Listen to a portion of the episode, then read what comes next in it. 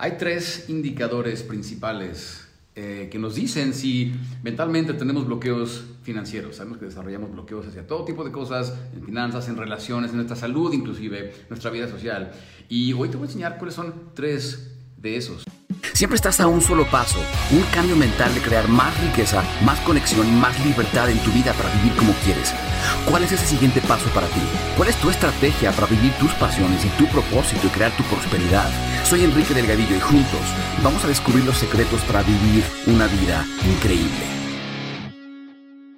¿Qué tal? Bienvenidos, soy Enrique Delgadillo, creador de programa Arquitectura Mental. Y esto es importante entender, porque tengo muchos clientes y seguidores que me dicen cosas como es que Enrique, por más que intento, por más que hago, por más que trabajo, por más que me esfuerzo, por más que leo los libros y tomo los cursos y de marketing, de negocios o de lo que sea, parece que simplemente no puedo desbloquear esa parte. Parece que me estoy quemando, estoy haciendo y haciendo y haciendo mil cosas y mis finanzas no mejoran. Eh, hay otras personas que me dicen es que siento ciertas resistencias y cuando inicio el proceso para crear, poner un negocio, lo que sea, como que me quedo a la mitad, me quedo sin motivación o dejo todo para mañana, no empiezo lo que, eh, no termino lo que empiezo, en fin. Em, vamos a hablar de eso el día de hoy. Yo entiendo lo frustrante que puede ser, sobre todo en un mundo que está basado en el intercambio. Ah, en el intercambio que, en donde hoy utilizamos esta herramienta que es el dinero para intercambiar con otras personas, para poder tener estilos de vida más abundantes, más ricos. Sin ese intercambio simplemente no sería posible que tú tengas eh, leche y huevos para desayunar, o, tendrías que tener tu propia granja para conseguirlos, ¿verdad? El intercambio nos hace posible esto y el dinero es una excelente herramienta de intercambio. Entonces vamos a hablar de esto el día de hoy. ¿Cuáles son nuestros tres diferentes eh, indicadores? El primero de ellos se llama el techo de cristal, ¿ok? ¿Qué es el techo de cristal? Es cuando uno está, trabaje y trabaje y trabaje y aprendiendo y implementando, no mil cosas y por, por más que uno hace, está haciendo esto. Ajá. Y le llaman techo de cristal porque uno puede ver hacia arriba. Uno puede ver que hay hacia arriba, uno puede ver que otros logran cosas, uno puede ver que hay otro nivel de estilo de vida, de prosperidad, uno puede ver hacia arriba, pero por más que estoy intente e intente, somos como un pajarito, ¿verdad? Que está volando contra la ventana y se está estampe y estampe y estampe, y no entiendo por qué. ¿A cuántos les ha pasado eso? Que por más que me esfuerzo, por más que trabajo, por más que hago, y puede ser frustrante, ¿verdad? Hasta podemos empezar a dudar de nosotros mismos. He escuchado tanto cosas como, por ejemplo, es que no era mi destino. No era mi destino ser abundante. Es que yo, yo no estoy para eso. Es que en mi país no se puede. ¿Por qué? Porque estamos intente, intente, intente. Y siempre estamos llegando a este mismo techo de cristal. T. Harv Becker le llama tu termostato financiero. Eh, básicamente tenemos una zona de confort financiera. En donde, si te fijas, esto es muy curioso. Tenemos zonas de confort alrededor de todo en nuestras vidas, desde los lugares a los que vamos, hasta las personas con quienes nos juntamos, hasta nuestra pareja, hasta el dinero. Y en el dinero tenemos este, lo que T. Harv llama el termostato financiero, en donde siempre que tienes una zona de confort financiera, con lo que estás acostumbrado a vivir, ¿ah? Pero algo muy curioso pasa, cuando tú empiezas a tener menos, algo pasa en la vida que te hace tener menos de lo que estás teniendo, acostumbrado a ganar o a tener el cerebro entra en modo pánico y dice, hey, hay que ponernos a hacer cosas. Y típicamente regresas al mismo lugar. Pero lo chistoso de esto es que pasa lo mismo, pero al revés también. Cuando uno empieza a generar o a hacer más, a producir más, tener mejor ingreso, lo que empieza a suceder es que también eso le produce incomodidad a la mente.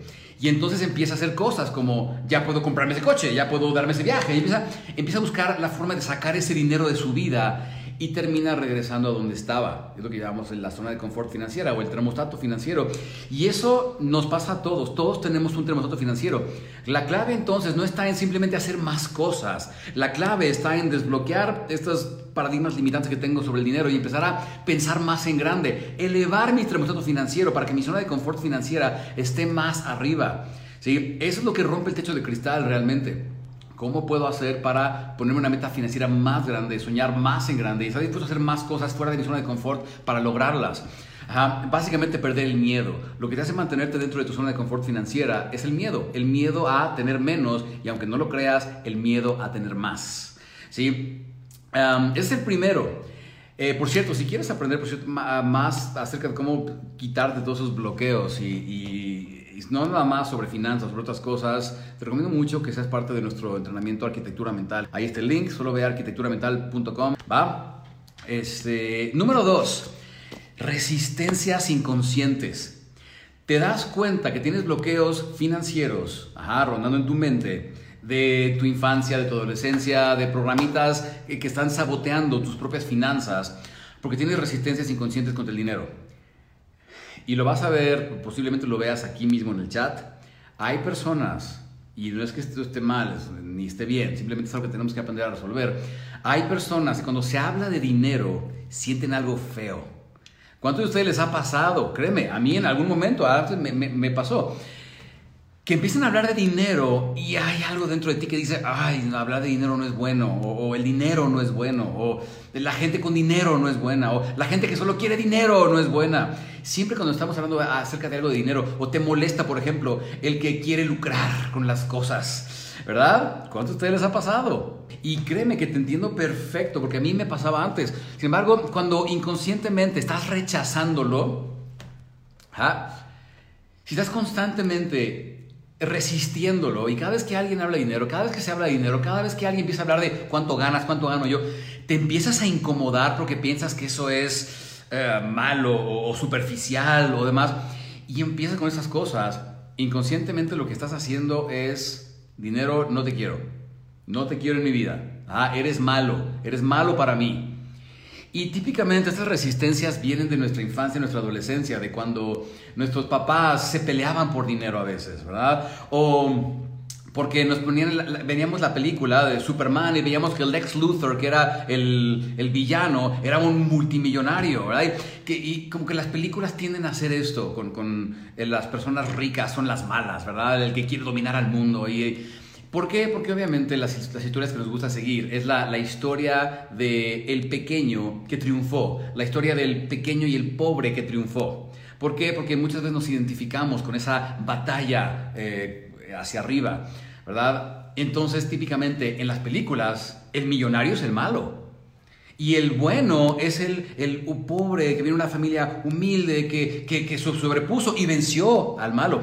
Entonces, todo este tipo de paradigmas nos terminan eh, eh, instalando programitas y bloqueos financieros que nos dicen que no es bueno tener, que no deberías de querer tener más, que deberías de querer conformarte. Te voy a dar uno de los más grandes paradigmas que a mí me cambiaron cuando yo empecé a aprender de mis propios maestros y este, cambiar mis propios paradigmas sobre el dinero.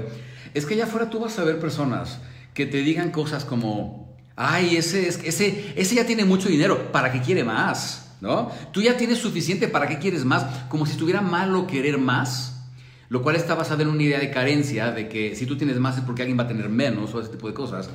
Y lo que muchas personas no se dan cuenta es que hay personas que necesitan generar mucho para mantener vivos sus proyectos, cosas que generan contribuciones a la humanidad, etc. yo he escuchado a personas que te dicen, Enrique, yo necesito generar millones de dólares al mes. No, no, no, no es opcional. ¿Por qué? Porque tengo este proyecto que va a limpiar el agua en la India y tengo este otro proyecto que está ayudando a sacar a niñas de la esclavitud sexual. esto... Y tienen proyectos gigantes que dicen, para mí no es opcional. Yo tengo un gran equipo trabajando y necesito que mi empresa genere millones de dólares. ¿Por qué? Para, para apoyar todos sus proyectos, si no, no puedo. Entonces la persona que te dice, ay, ¿para qué quieres más? Está siendo egoísta, está pensando en sí mismo, en sí misma. Claro, como yo ya estoy bien, pues ya que el resto del mundo se joda, ¿no? No, es... A veces, yo, a mí me gusta verlo así, es nuestro deber divino aprender cómo generar más abundancia para poder contribuir más. Porque si tú eres la persona que quiere contribuir, pero no tiene recursos con, los cuales ayudar, servir, etc., mira, yo te lo puedo decir. estos contenidos que hacemos, las cápsulas que subimos, todos los cursos, entrenamientos, los círculos X Alpha, SBI, por todo eso que hacemos, es el resultado de un gran equipo que trabaja conmigo para hacer esto posible. Y esos equipos comen y tienen familias y pues hay que generar dinero para poder pagarles y demás. Entonces, la persona que dice, ay, ¿para qué quieres más si ya tienes suficiente? Está siendo egoísta, se está, está pensando en sí mismo, no está pensando en cómo puede encauzar esa abundancia para servir a otros también, ¿verdad? Y son cosas que no nos enseñan de chiquitos. Entonces hay que aprender, si tienes resistencias con el dinero, te sientes incómodo o incómoda cuando hablan del dinero, estás alejándolo inconscientemente de tu vida. Y no me refiero de una forma mágica, ley de atracción. Estoy hablando de que realmente cuando las oportunidades pasan enfrente de ti, tú no estás interesado o interesada. Tú dices, no, yo tengo suficiente con mi sueldo que me pagan acá y no quiero más. Y eso es como una forma inconsciente de decirle al dinero, no eres bienvenido en mi vida. ¿Sí? eso es bien cierto. El dinero no es más que un amplificador. Para empezar a remover un poquito esos bloqueos, resistencias, el dinero no es más que un amplificador. Te va a hacer más de lo que ya eres. ¿Ah? Si eres una persona mala, pues, no digamos mala, eres una persona que nada más anda viendo cómo fregar al, al prójimo, con dinero te va a hacer peor. Pero si eres una persona buena, que le gusta apoyar, servir, que le gusta generar buenas causas, que le gusta servir a través de su talento, quiere vivir bien, por supuesto, el dinero solo te va a hacer más de eso. Entonces dejemos de darle ese significado negativo a algo que ni siquiera lo tiene, que es una, es una herramienta, no es bueno, no es malo, es neutra. Em, ¿Sabes qué pasa muchas veces? Antes de darte el tercer punto, ¿sabes qué pasa muchas veces? Que las personas a veces le echamos la culpa a esta herramienta, o sea, al dinero, de los males del mundo. Cuando no es culpa de la herramienta, es culpa de quien la usa. Imagínate esto que yo, a mí me gustan mucho las manzanas, ¿no? Amo las, me encantan las manzanas, oh, son tan ricas y jugosas, me fascinan las manzanas. Pero a mí de chiquito me enseñaron que, que hay una carencia de manzanas en el mundo, que no hay suficientes manzanas, que la situación manzanal, manzánica, estoy inventando palabras, está muy mal en el mundo. La situación de las manzanas está muy mal en el mundo, no hay suficientes. Y que si yo quiero tener manzanas, voy a tener que quitárselas a alguien más. Entonces, Enrique, con su mente carente de manzanas, pues empieza a buscar a ver a quién robarle sus manzanas. Y empieza a asaltar personas, a, quitárselas por la fuerza. Y empieza a almacenar esas manzanas y meterlas en un congelador gigante. ¿Quién tiene la culpa? ¿Las manzanas? No, es mi educación. Es la persona que está utilizando esas manzanas. Es la eh, al final, lo que está, lo que tenemos que aprender a mejorar es nuestra educación. No, el, dinero no tiene la culpa de las malas personas. Entonces tenemos que quitarle este mal significado que le damos cuando la gente habla de dinero, esta incomodidad, esta, esta, eso que sentimos que es como inapropiado hablar de dinero. Habla de él, utilízalo, eh, eh, encáusalo, mejora vidas con él. ¿Sabes? En fin, es el segundo. Y el tercero, te das cuenta que tienes un bloqueo financiero porque eres un procrastinador constante. Eh, sabemos cómo, cómo, cómo, funciona nuestro inconsciente, que a veces es como, como, como un caballo necio, ¿no? Que tú le dices al caballo, a ver, caballo, quiero ir para acá. Y el caballo te dice, mmm, avanzo tantito, pero el, después el caballo dice, no, voy a comer pasto por allá. Y termina así como que, ay, maldito caballo. A veces eso es nuestra mente. En que queremos cosas, tenemos ambiciones y deseos y decimos, yo quisiera tener una vida abundante, yo quisiera ser libre económicamente para pasar más tiempo con mis hijos, quisiera darles una mejor vida, quisiera, quisiera cosas, pero te das cuenta cómo mis hábitos inconscientes me llevan hacia otra parte. Sí, tengo una idea de negocios, pero todavía no, estoy, me están construyendo la página web. No es que me, ya mandé a hacer la papelería. No es que pues voy, voy a ver a ver quién contrato. Todo menos hacer la primera venta.